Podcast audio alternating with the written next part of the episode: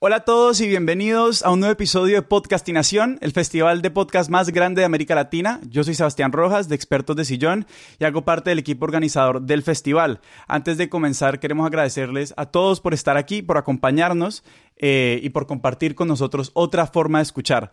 En este mashup estaremos con Presunto Podcast desde Colombia y con el Hilo, con Silvia Eliezer, que están desde Londres y Ciudad de México.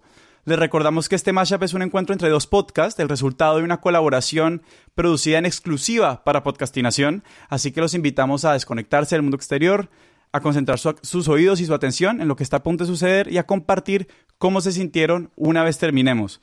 Podcastinación es un esfuerzo colectivo de una comunidad de autores, productores y radioescuchas que crece cada día más y que por supuesto no sería posible sin su apoyo le queremos dar un agradecimiento muy especial a nuestros aliados, los podcasts La Paz se cuenta y La Música se habla de la Subgerencia Cultural del Banco de la República de Colombia y a quienes donaron en Baki o han comprado su boleta simbólica a través de Buy Me a Coffee. Si les gusta el festival y todavía no han donado, están a tiempo de hacerlo. Yo ya me voy, los dejo aquí con Sara y los demás de Presunto y con el equipo del Hilo, así que disfruten.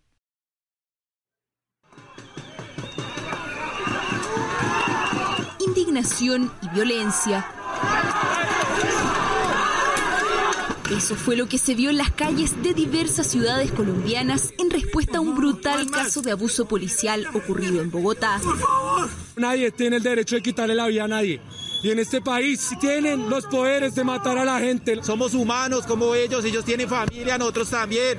Respétenos la vida. La reacción de los cientos de una lluvia torrencial de cohetes, de bombas lacrimógenas y perdigones de goma caían contra los grupos de manifestantes que en Lima marchaban por la avenida Abancay hacia el Congreso.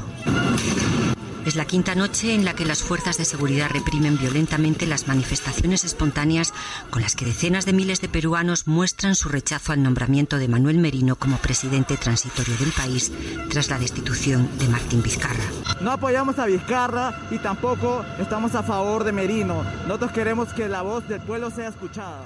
Con consignas a favor de la aprobación de un nuevo proceso constituyente, decenas de chilenos salieron a las calles de Santiago, desafiando el silencio electoral previo al plebiscito que se celebrará el domingo. Los indignados exigieron la renuncia del presidente Sebastián Piñera y el fin de sus políticas neoliberales. Un fuerte dispositivo policial con decenas de agentes antidisturbios, carros blindados, lanzaguas y lanzagases reprimieron a los manifestantes. Hubo varios heridos y detenidos. La votación presidencial, prevista inicialmente para mayo y que luego fuera fijada para el 6 de septiembre, se realizaría ahora el 18 de octubre. Una vez más, nos quieren robar la democracia, el derecho constitucional de que cualquier boliviano o boliviana tiene el derecho de ir a sufragar, tiene el derecho de ir a las urnas. Queremos un gobierno legítimo, queremos un gobierno constitucional, queremos un gobierno elegido por su pueblo y un gobierno para el pueblo, para que defienda para que haga las gestiones correspondientes en el tema de...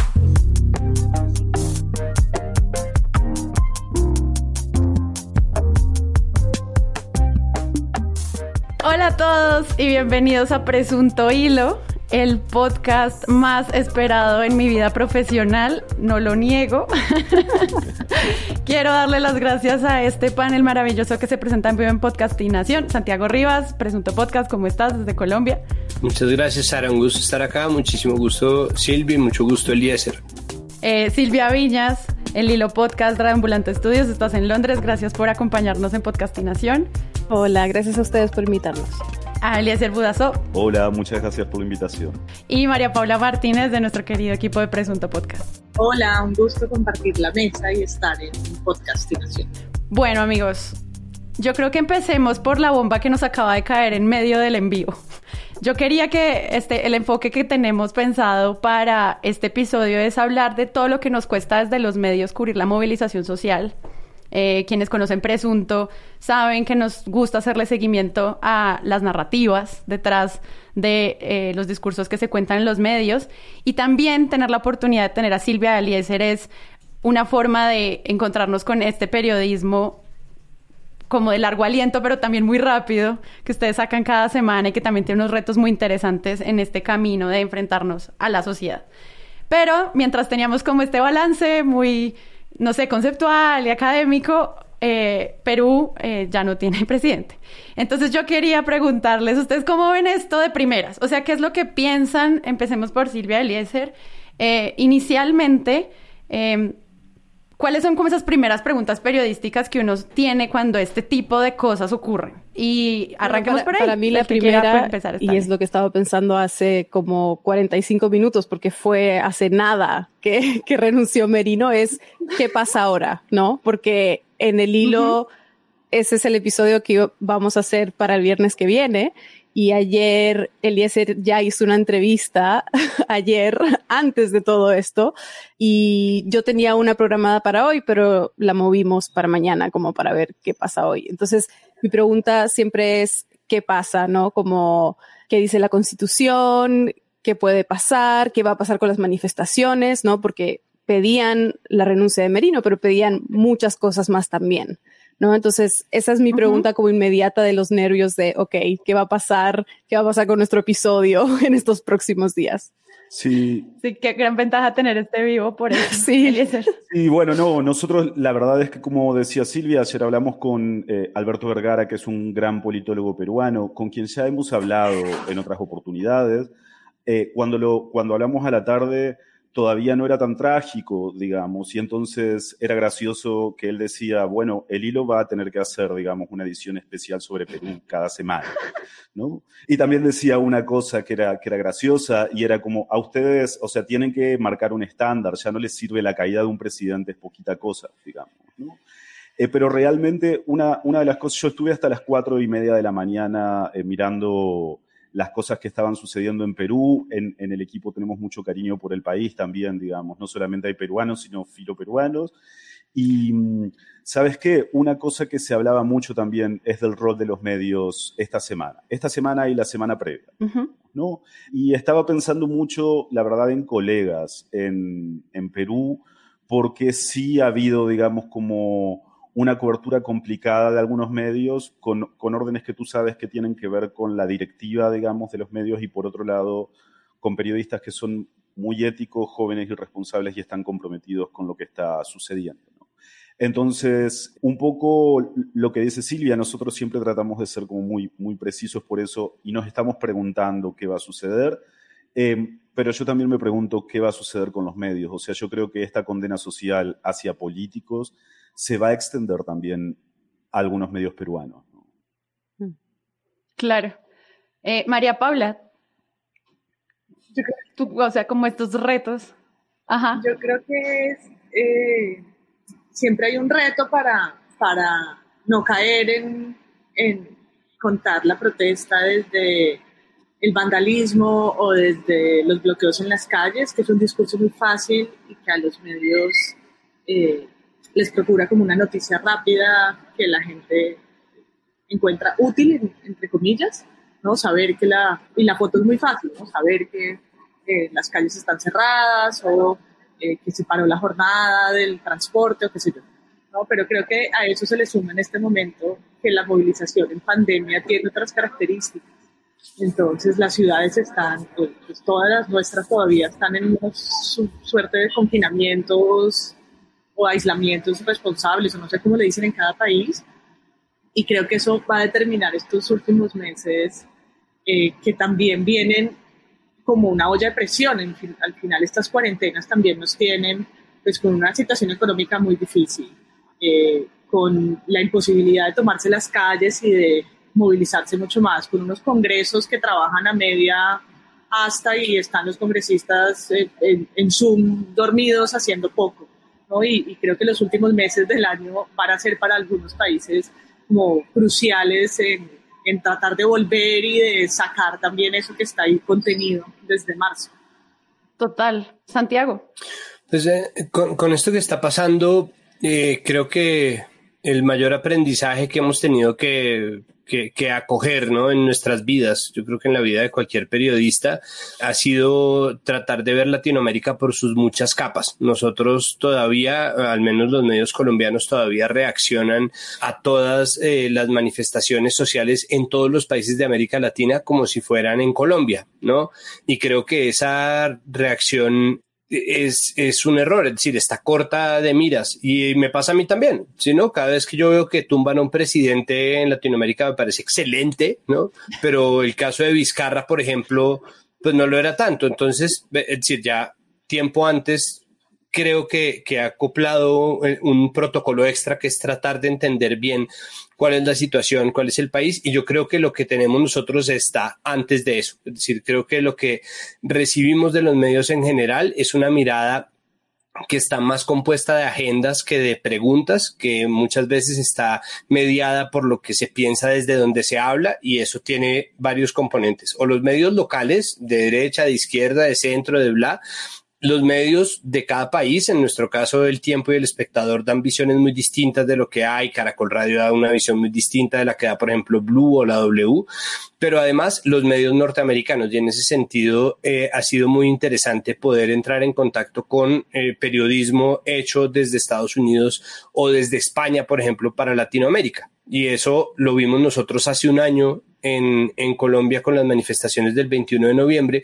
porque mucha gente en Estados Unidos y en todos los medios de Estados Unidos se preguntaba, pero increíble, ¿no? Colombia que era una economía tan estable y es como, de pronto era una economía muy silenciosa, ¿no? entonces, esa, esa, esa necesidad que cada vez es mayor y cada vez es más evidente de mirar y tratar de entender las circunstancias de cada país, es el protocolo que yo mismo estoy tratando de aprender todos los días y creo que en esas estamos todos. Sí, a mí me parece importante que mencionemos el hecho de que el cubrimiento de las protestas sociales cae mucho como en validar si la protesta es eh, legítima o es ilegítima.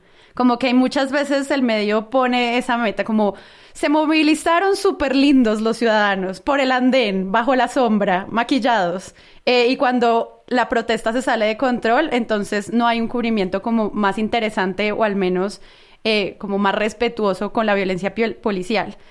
¿Cómo ven ustedes eso? Digamos, obviamente en Colombia nosotros estamos muy centrados como a eso, como al vandalismo versus al buen ciudadano que salió a marchar muy bien.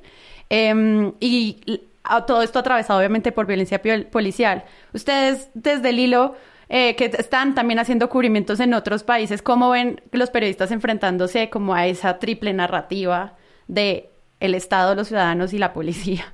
Yo estaba pensando recién en algo que decía... La cara de Silvia refleja todo mi corazón.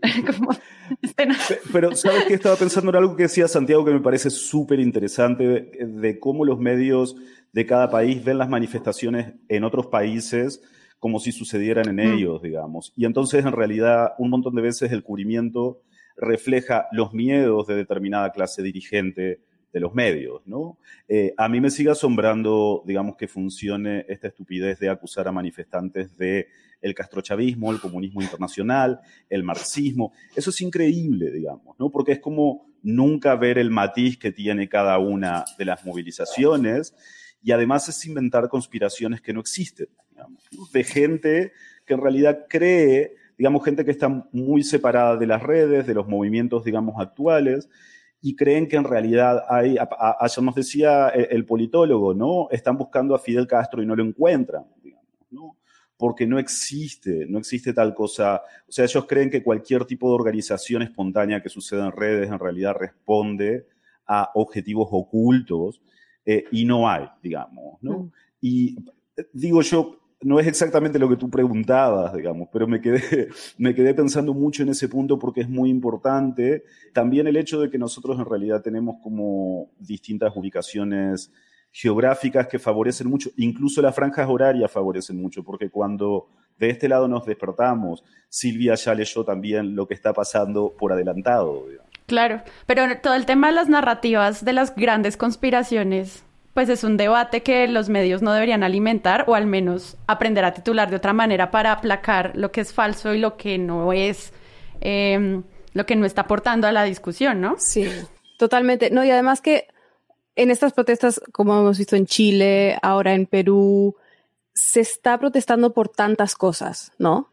Y es, son tan diversas que es muy fácil ir y buscar a la persona más extrema que tu medio quiera resaltar y hacer un perfil sobre esta persona y generalizar, ¿no? Entonces, nosotros tenemos que tener cuidado de eso como medios, pero el consumidor también, ¿no? De que si, si se, se, está usando palabras como rebelión y cosas así como muy, muy eh, extremas, entonces hay que pensar, ok, quizás no están así, siempre hay matices, siempre es mucho más complicado de lo que parece. El tema de la violencia es, es muy complejo.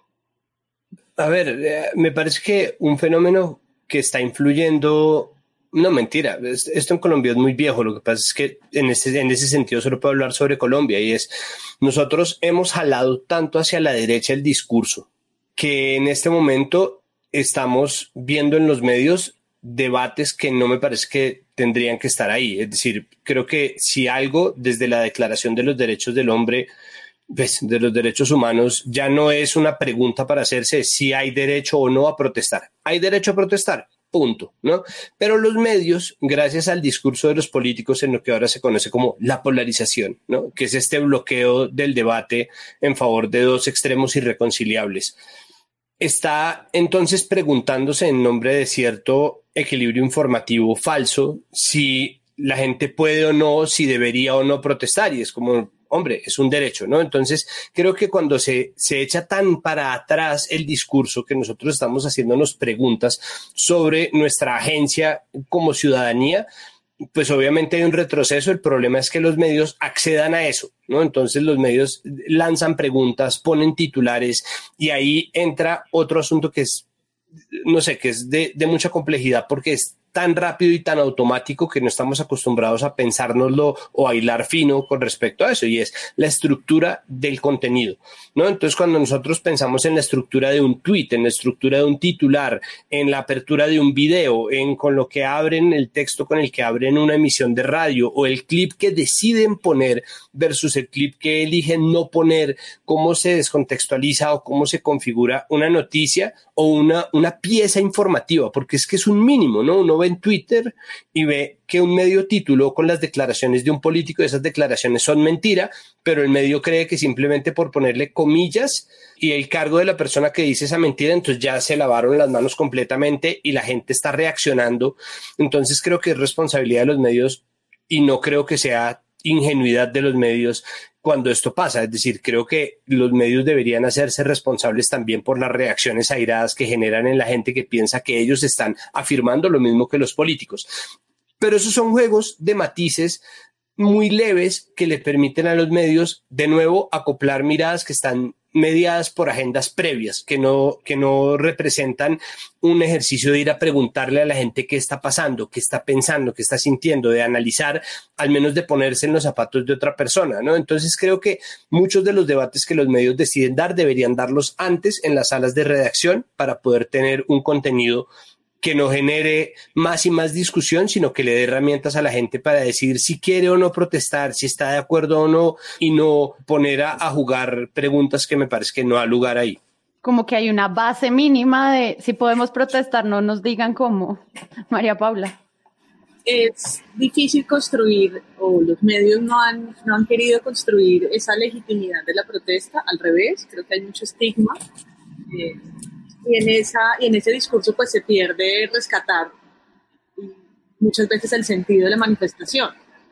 Y creo que además es fácil porque la foto se repite, ¿no? Sería como cualquier reportero de un medio eh, poco innovador va a una protesta y espera el momento, ese momento que todos hemos visto en la portada cuando todo se sale de madre de pronto, ¿no? Y está la policía de un lado, pongan cualquier país de América Latina y los protestantes del otro, ¿no? Y, y hay una suerte de caos y es fácil poner eso en portada y, y entre contar que costó mucho, que costará mucho la reparación de lo que sea que se haya dañado, no queda tan claro cuál, fue el, cuál es el motivo, cuál fue el motivo inicial del sentido de esa protesta, que es legítima, que está avalada, que no están haciendo nada, que no se puede, que probablemente se pidió un permiso para hacerla, etc. Yo creo que cuando pasan cosas como el performance chileno de la State del violador en tu camino, o cuando sucedió también en Chile, porque son magos de la protesta, eh, el baile de thriller de los estudiantes frente a la casa presidencial, pues ahí los reporteros y los medios no saben qué hacer porque no es la misma foto, ¿no? Estaban esperando al encapuchado como haciendo así contra el policía eh, vestido de Robocop, ¿no?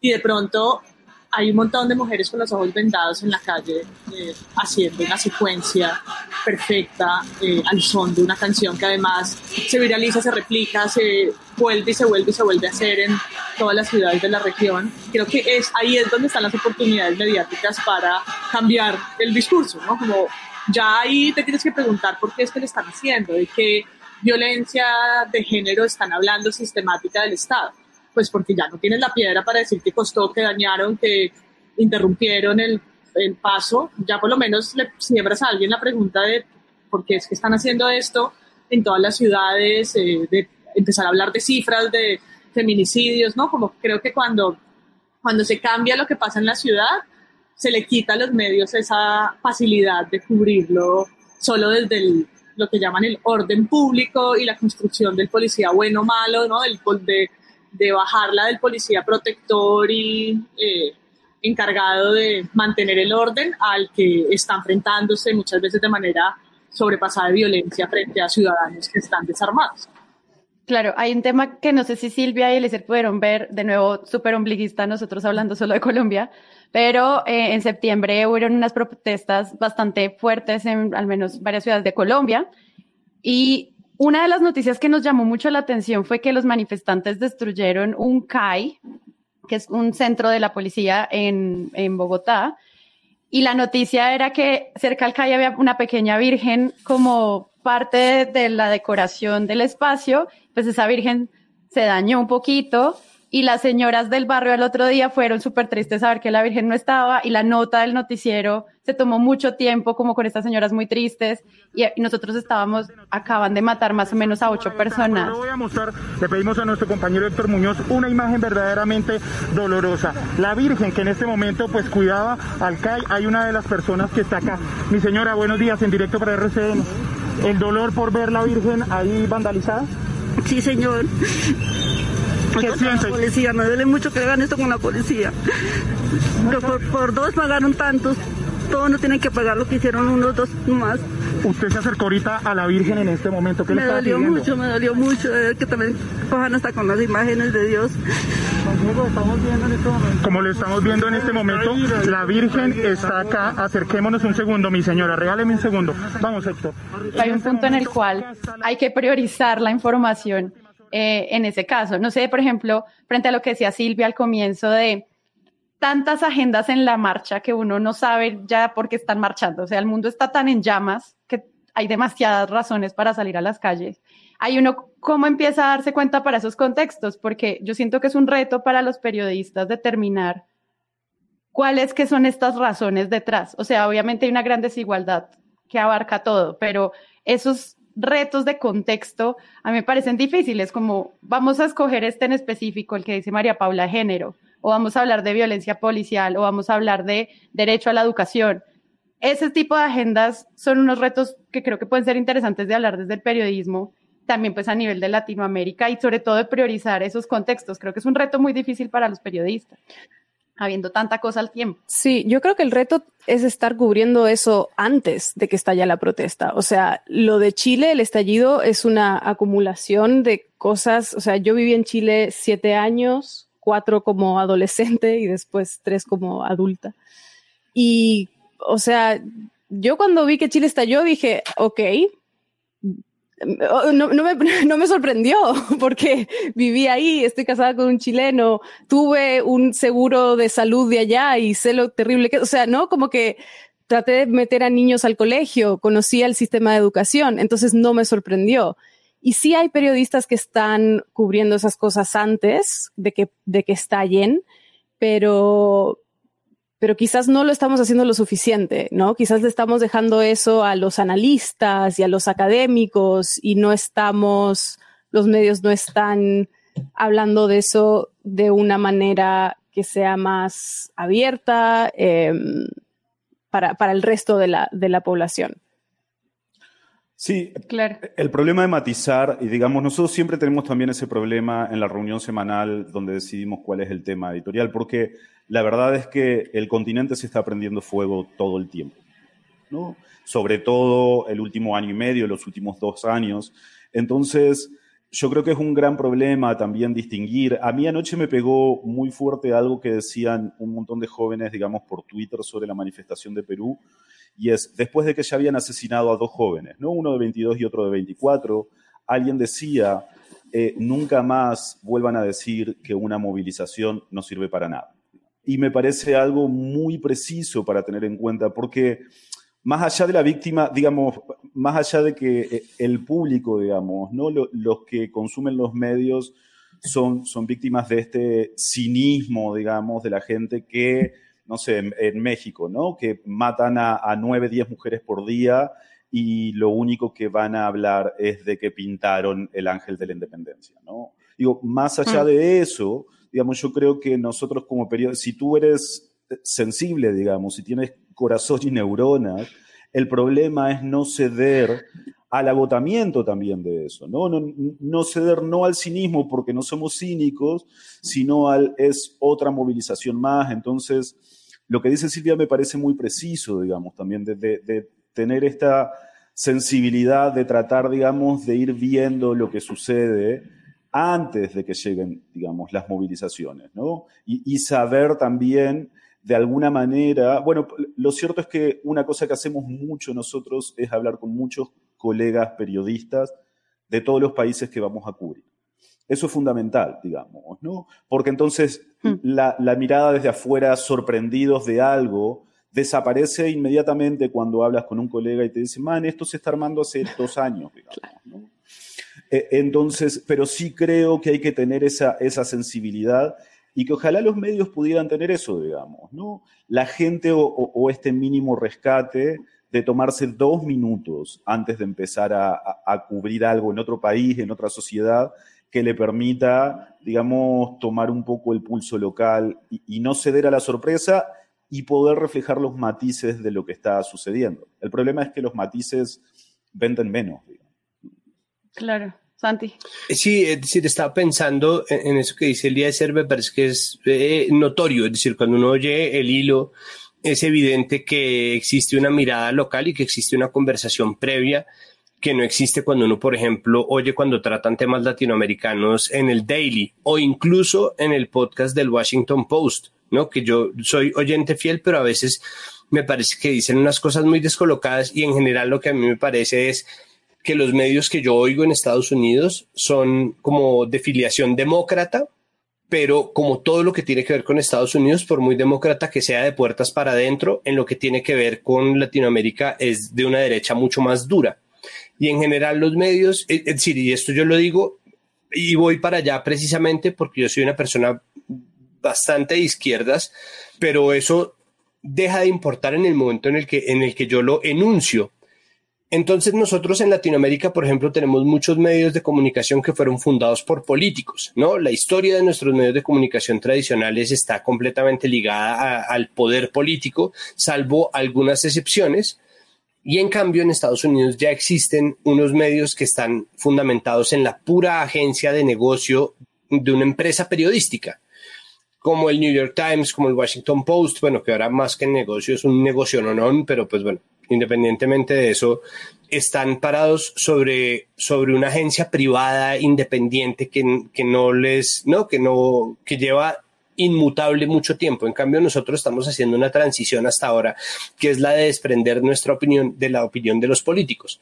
Porque nosotros durante mucho tiempo olvidamos o decidimos olvidar que nuestros periódicos principales habían sido fundados por dirigentes liberales, que los periódicos locales en cada una de las regiones, que los periódicos nacionales en los países de Latinoamérica tenían que ver con el surgimiento de partidos políticos y eso marca definitivamente una manera en que nosotros nos acercamos y el periodismo lo que trató de hacer durante mucho tiempo fue como borrarse la opinión, ¿no? Como los periodistas deportivos que no decían eh, hace un buen tiempo de qué equipo eran hinchas, ¿no? Ellos nunca revelaban, uno nunca sabía si tal era de Boca, tal era de River, este otro era de Colo Colo, será que este es del Nacional o este es de Santa Fe. Entonces, ese tipo de, de, de preguntas son exactamente iguales con la política y durante mucho tiempo los medios no quisieron decir qué opinaban, pero eso se veía, se veía en los titulares, se veía en los diseños de las portadas de los periódicos, se veía en el tono, es decir, eso se intuye, eso no, no, la gente no es boba.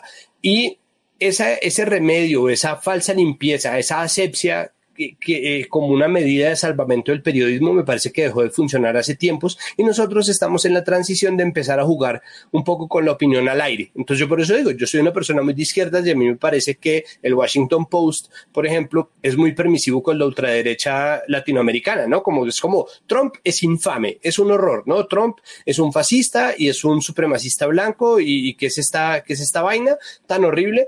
Bolsonaro, en cambio, es un loquito interesante, ¿no? Es un tipo que tiene unas propuestas económicas, ¿no? Eh, loco lo que hizo con el coronavirus, pero de resto, no, me parece que no, y que nos hable este analista. Entonces, eh, eso, eso termina siendo un juego muy extraño y me parece que es importante verlo simplemente porque eso ahora hace parte de los muchos matices de desinformación. Cuando uno no habla de eso, cuando uno no muestra eh, qué es lo que opina y sobre todo cuándo está opinando, genera un vacío entre quien hace la información y quien la recibe. La falta pues de muchas veces de contexto, como estaban diciendo, de, de los problemas o de esas desigualdades sociales, pues hace que las marchas parezcan caídas eh, atómicas, ¿no? Como en paracaídas, nos dio un día, no, no tenemos nada más que ser jóvenes, jóvenes que eh, chitaratados que salen, ¿no? Eh, y entonces cojan oficio, pues, a estudiar, que, porque se, claro, no hay, no hay, no se prepara nunca el ambiente para saber cómo es que está esto a punto de estallar, ¿no? Que era un poco lo que decía Silvia, pues si uno está más al día, no le extraña que va a pasar en cualquier momento, ¿no? Que, que el descontento social es tal que las calles se las van a salir a tomar, porque ese es un camino y ese es un camino de pero claro, eh, yo creo que el estigma viene creciendo desde hace tanto tiempo, ¿no? Ser estudiante desde los años 60, 70 de América Latina era tener ya de un estudiante de universidad pública, era ya tener una, un sello y una marca, y creo que sigue sucediendo, eso es, eso es una maleta muy, muy pesada. Entonces, ahora pues se mantiene, y yo recuerdo, por, por, por seguir poniendo ejemplos locales, claro que yo, este es el primero que pongo de acá, eh, cuando hubo una movilización indígena en el sur del país, en la que se enfrentaron policías y miembros de la Guardia Indígena, Al Jazeera fue, a la, fue al lugar y hizo una noticia y por supuesto los noticieros locales acá también lo hicieron. Y es increíble ver las dos piezas en espejo porque, claro, Al Jazeera al tener que dar contexto obligado por ser un medio internacional, pues arranca la nota diciendo, esto es un territorio indígena salvaguardado, entregado, eh, cuya soberanía le pertenece a las comunidades. Luego nos preguntamos por qué los militares están adentro. Y las notas locales estaban concentradas en la violencia y en cómo estaban sacando a los policías de un terreno, ¿no? Y los dos enfoques de lo mismo, porque además estaban en una de las imágenes, incluso se veía el reportero de las noticias locales atrás del otro, porque hay poco espacio para transmitir. Son dos historias completamente distintas de lo mismo, ¿no? y creo que lo, podemos ver un ejercicio como ese en diferentes momentos de la historia y en diferentes movilizaciones. Yo quería preguntarles eh, ese, ese choque con los periodistas locales, eh, por ejemplo, que ustedes ya hayan enfrentado historias del tipo, es que esta historia no la puedo contar, o sea, no es porque la estoy contando mal, sino porque definitivamente estoy enfrentando un problema de peligro, o sea, es peligroso que yo lo cuente. ¿Cómo aparece, digamos, ahí el hilo también para dar esos contextos desde fuera, como el ejemplo que acaba de dar María Paula? Como dar, ayudar a los periodistas a dar esos enfoques. No sé si de pronto en alguna experiencia ustedes han tenido eso de que ustedes hablan con el periodista y es como, no, pero está como raro. Y cambien como la historia en esa conversación eh, eh, al cubrir, no sé, por ejemplo, todo el tema de El Salvador o Nicaragua o bueno, tantos episodios que han hecho sobre este tipo de temas. Hmm. Es que creo que, buena pregunta, es que creo que nosotros hacemos un trabajo previo para escoger con quién qué periodista hablar, que es bastante largo. O sea, la preproducción de nuestro episodio nos toma básicamente los mismos días que después producirlo, ¿no? Y eso también, o sea, ya tenemos como el enfoque muy claro, las preguntas que queremos hacer muy claras. Entonces, encontrar esa voz es como un casting que hacemos, ¿no? Le preguntamos a, a colegas de ese país. Entonces, Sí, o sea, no, no me acuerdo de una situación así, no sé, Eliezer, si tú te acuerdas de alguna, pero creo que es por eso, porque como que tenemos mucho cuidado de encontrar esa voz antes de, antes de comprometernos con alguien. Sí, y, somos también muy rigurosos, digamos, con el proceso de fact-checking. En realidad no recuerdo hablando con periodistas, pero uno de los primeros episodios, Silvia entrevistó a dos médicos en Guayaquil, mm. cuando estaban poniendo los muertos en las calles y todo eso. Y claro, los médicos en realidad le dijeron a Silvia, mira, no, digamos, peligran nuestros mm. trabajos si hablamos con nombre y apellido. Y estuvimos un día y medio discutiendo un poquito si en realidad valía la pena de todos modos hacerlo si no podíamos dar el testimonio de esa manera. Y en realidad, cuando tú chequeas, digamos, que la información que dicen es cierta, digamos, que tiene forma de comprobarlo, eh, en ese momento fue una gran manera de dar salida a un testimonio desde la primera línea de lo que estaba sucediendo, cuando ningún médico en el país quería hablar porque pesaban amenazas, digamos, sobre todos ellos. Y esa era una gran forma de, de darle matiz.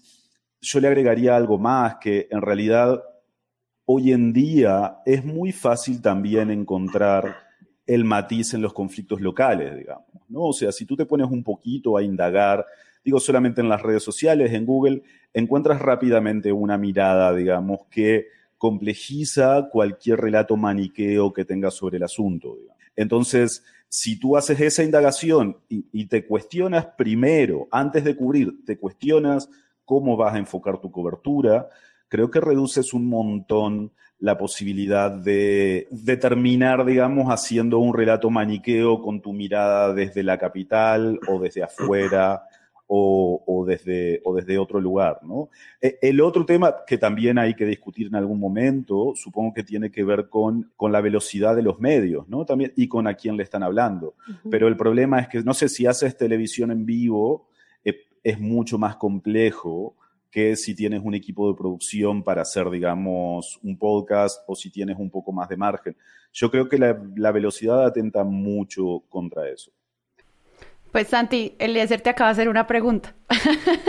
Démosle contexto. Santiago eh, dirige un programa que sale todos los días por televisión pública bogotana.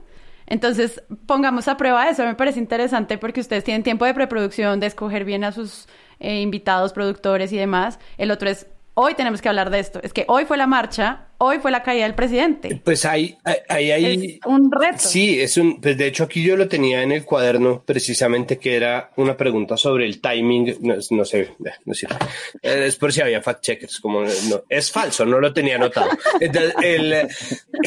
pues eh, lo, lo, que pasa es que hay una medida de timing que es, que es importante ahí el programa mío, Puntos Capitales, está pensado para no sucumbir a la urgencia, ¿no? Eh, es decir, nosotros no tenemos chivas, por ejemplo. Nosotros no buscamos chivas, tenemos un equipo de producción muy pequeño y tenemos un equipo editorial que somos tres personas que creció recientemente a una, es decir, nos aumentaron en un 50% el equipo anterior de dos personas que, estaba ahí. Entonces... ¿Qué son las chivas? Ah, perdón, chivas son eh, primicias, noticias. Sí, aquí le decimos. ¿Cómo le dicen ustedes? ¿Cómo es al, a la chiva? ¿Cómo le dicen a la no, sé, digamos. no, no tienen una jerga para eso. No, el colmo. Bomberazo. En México se le dice bomberazo. Ah, bueno. Ah. Eso. Eso. no somos bombereros, no... somos chiveros, ni, ni chiviadores. Entonces, el, pues lo que nosotros buscamos es hacer análisis y precisamente el plan era jugar un poco a eso, responder esa inquietud que plantea Eliezer y es como tratar de ralentizar un poco el ritmo y decir, bueno, vamos a bajarle un poco pero igual hay momentos en que es demasiado urgente como para dejarlo pasar. Entonces yo a veces peco por, no, no, no por indolente, sino por respetar, digamos, como la estructura, ¿no? Como cuando uno se siente y dice, pues sí, esta familia se está cayendo a pedazos, pero vamos a comer todos con los tenedores chiquitos a grandes y nos y vamos a comer postre todos, ¿no? Entonces, como que yo, el día de la masacre de Bogotá, el día que los policías le dispararon a la gente y mataron nueve personas, después fueron 14 personas muertas, pero no policías disparándole, a, civiles y yo dije, pero es que la sección cultural va primero. Entonces puse una pequeña sección cultural primero y después viendo el programa en perspectiva, era como, pero qué imbécil soy. Es decir, como no abrí con esto, ¿no? Si esto era lo que era absolutamente urgente y eso, y eso hace que sea difícil. Y lo que nosotros tratamos de hacer es encontrar la fuente perfecta como que no ocultamos cuál es la agenda y buscamos una persona que nos dé una mirada que se conecte con la nuestra, no buscamos una persona que esté completamente al otro lado y muchas veces prefiero yo ponerme en el papel de abogado del diablo. Entonces, para mí es más el diseño y eso creo que es un tema que valdría la pena hacerle 10 episodios, que es la construcción de los expertos. ¿Quiénes son mm. analistas acreditados? ¿Quiénes son las fuentes que nos sirven para poner la voz? Qué mirada es la que nos sirve. Entonces yo dedico mucho de mi tiempo a pensar desde qué punto se para y mira la persona a la que voy a entrevistar de ese tema.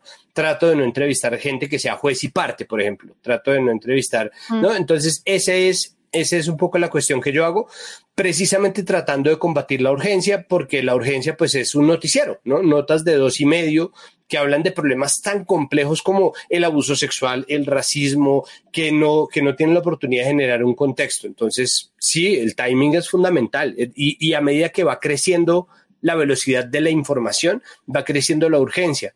Pero yo creo que debería ser al contrario, en la medida en que nosotros tenemos más y más medios que pueden responder de manera urgente al reto noticioso, deberíamos encontrar la manera de hacer más medios que esperen y miren con perspectiva el río. Finalmente, no, uno se ahoga en el río si se mete en él, si lo mira desde lejos es un río. Claro, pero igual es que el afán está. O sea, ahí ese formato de dos minutos yo creo que va a seguir existiendo muchos años eh, y me parece como súper... O sea, yo no soy capaz de hacerlo. Yo no voy a pedir trabajo en esos lugares porque, o sea, estar frente en la calle con la cámara, reporteando y tratando de tener todo el contexto y ser respetuoso con las víctimas y al mismo tiempo dar la información y siento que es un privilegio poder hacerlo pausadamente y que ahorita lo que estuvo pasando con las marchas y toda la movilización en Perú y obviamente Colombia es que todo es muy parecido, es lo que decía María Paula al comienzo, es la misma foto, es el mismo continente, em, pues al final es pues también es un riesgo para la seguridad del periodista que está ahí, bueno, siento que hay demasiadas cosas a poner a prueba en ese tema, María Paula.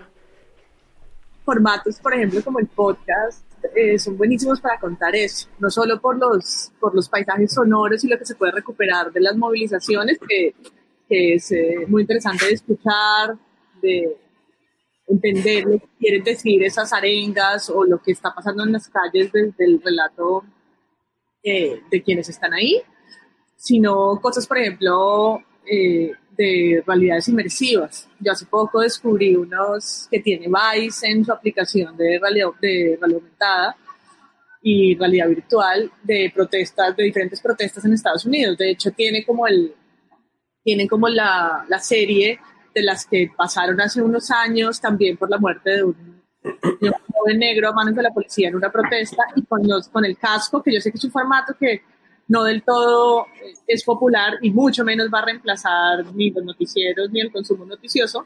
Creo que tratar de volver a ese lugar y pensar las marchas, uno se pone el, casco y en el celular es como si estuvieran en, las calles, ¿no? Y creo que esas reconstrucciones, y bueno, eh, veíamos el, el video que hicieron en Colombia en 070 sobre el paso a paso, ¿no? De lo que pasó el, hace, unos, hace un año, viene a ser esta semana el aniversario de ese eh, día fatal que murió Dylan Cruz, o lo que trataron de hacer varios medios, como La Silla, también en las protestas eh, recientes, y es a partir de todos los videos que hoy en día, y suena como la tía María Paula, no, es que Internet es que nos ha dado eso. los jóvenes y sus cámaras. poder tener, yo no sé cuántos, 150, 200 videos de las personas que están ahí y poder reconstruir como muy criminalísticamente, ¿no? Todo lo que sucede en unas horas que son caóticas, demenciales, que nadie sabe muy bien qué pasa, ¿no? Que cae la noche y luego, ¿no? Pues Ayotzinapa, o sea, ¿qué? ¿Cómo así? ¿Dónde están? ¿No? ¿Dónde están esos estudiantes? Todo lo que, lo que se ha podido, ¿no? Un poco eh, reconstruir a partir de, de esa reportería callejera del mismo, del mismo que está allí, ¿no? Poniendo el cuerpo en la calle, que creo que es, eh, pues que es no solamente simbólico eh, desde la movilización y desde el sentido democrático, sino pues riesgoso y que quienes salen y lo vienen haciendo en Venezuela por tantos años, ¿no? Quienes salen ya salen, saben y salen preparados a una jornada que no saben, no saben muy bien cómo puede terminar, ¿no? Puede ser el titular del día siguiente, pacífica, bien comportada, o puede irse de madres y, tener pues saldos como vándalos ahora mencionando, ¿no? Sí. Pues yo creo que es una reflexión, uno sobre el acceso, otro sobre el papel del nacimiento de nuevos medios digitales en la región que hagan conversaciones a este nivel, otro sobre la forma en la que se forman los periodistas que hacen parte de medios masivos que tienen que hacer el día a día igual, y otra como cómo le llegamos a toda esta gente, porque de nuevo como que todo este contexto de los medios digitales todavía están siendo en preguntas en su misma divulgación.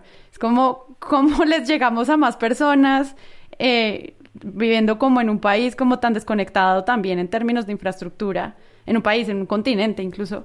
Entonces creo que ahí es un eh, mega reto como en muchos niveles, narrativos, técnicos, tecnológicos y creo que pues hace parte también de eso de dar contexto desde, desde antes que decía Silvia al comienzo. En luchas campesinas en diferentes países de América Latina hay evidencias y se hicieron procesos eh, policiales, porque alguna vez lo revisé para un, para un documento, con por primera vez procesos contra la policía eh, con videos hechos por los propios manifestantes.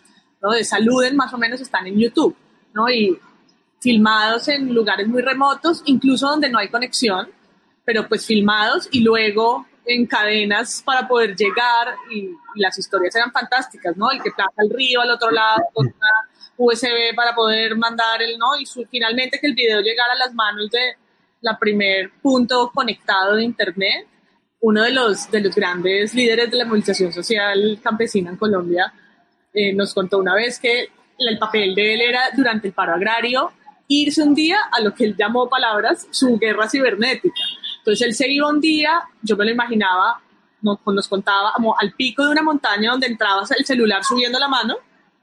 Y durante un día era una cuenta de Twitter demencial porque un día publicaba 70 mensajes y a los siguientes seis días pues ya no publicaba nada porque estaban otra vez en las carreteras y pues ya no había internet.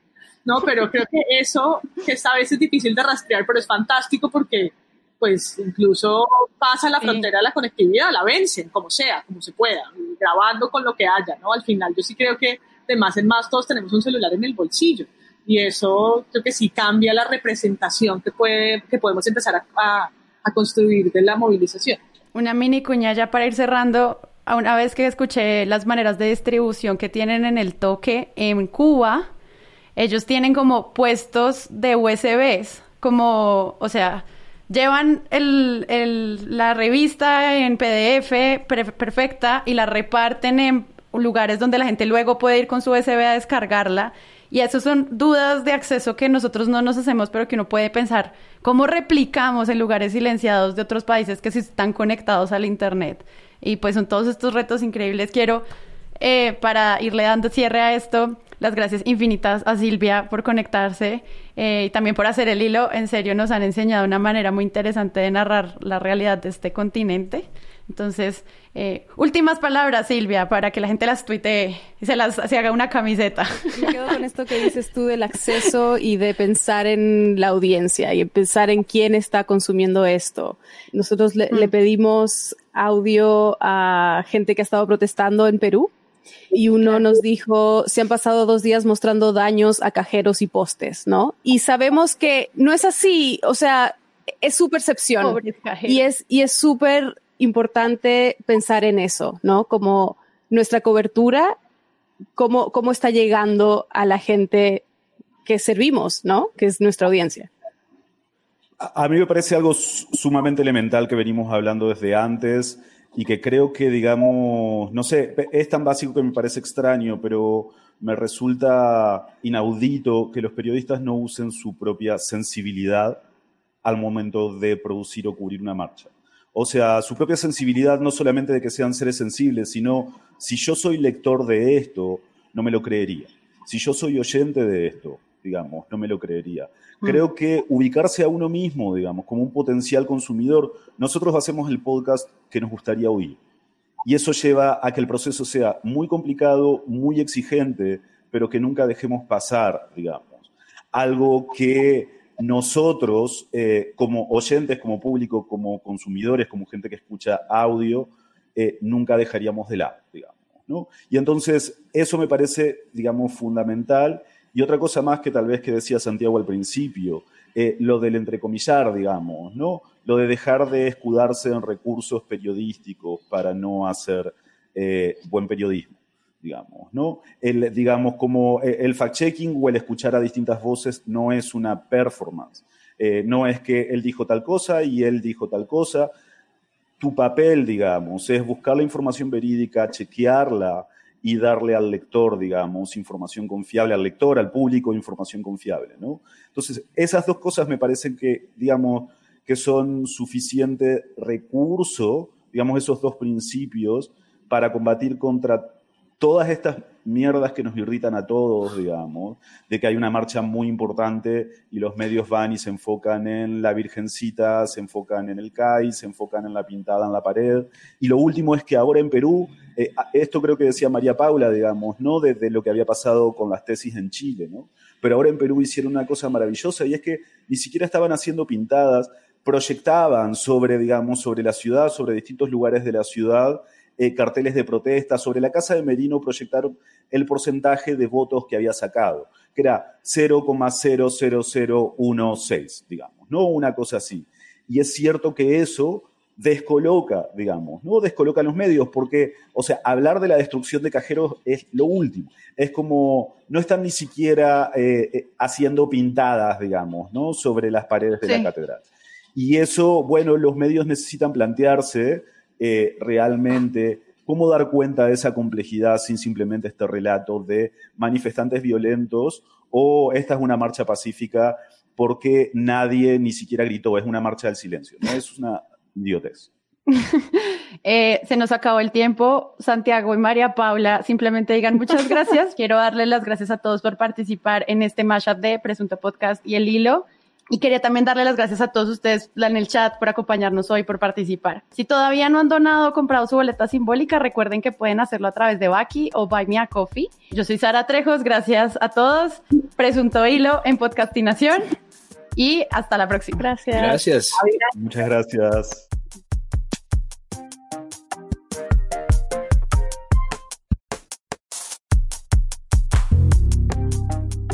Presunto Podcast es un proyecto de Sara Trejos, Santiago Rivas, María Paula Martínez, Carlos Cortés, Jonathan Bock y Pedro Bach. Y cuenta con el apoyo de la preproducción y postproducción del Loro Podcast, una iniciativa de Maru Lombardo y Rodrigo Rodríguez. Recuerden que podemos hacer este episodio gracias al apoyo de nuestra comunidad de usuarios que por medio de la plataforma de Patreon confían en nosotros para que cada semana exista un nuevo capítulo, mundiales, titulastres, análisis. Gracias por seguirnos en nuestras redes sociales, Presunto Podcast, en dejarnos mensajes y sobre todo gracias a todos por compartir los episodios. Hemos crecido gracias a eso y sabemos que es la mejor manera de apoyar a creadores de contenido en audio para crecer. Entonces los invitamos a que se laven las manos, que se cuiden mucho, que escuchen podcast y que busquen un nuevo episodio la próxima semana. Yo soy Sara Trejos.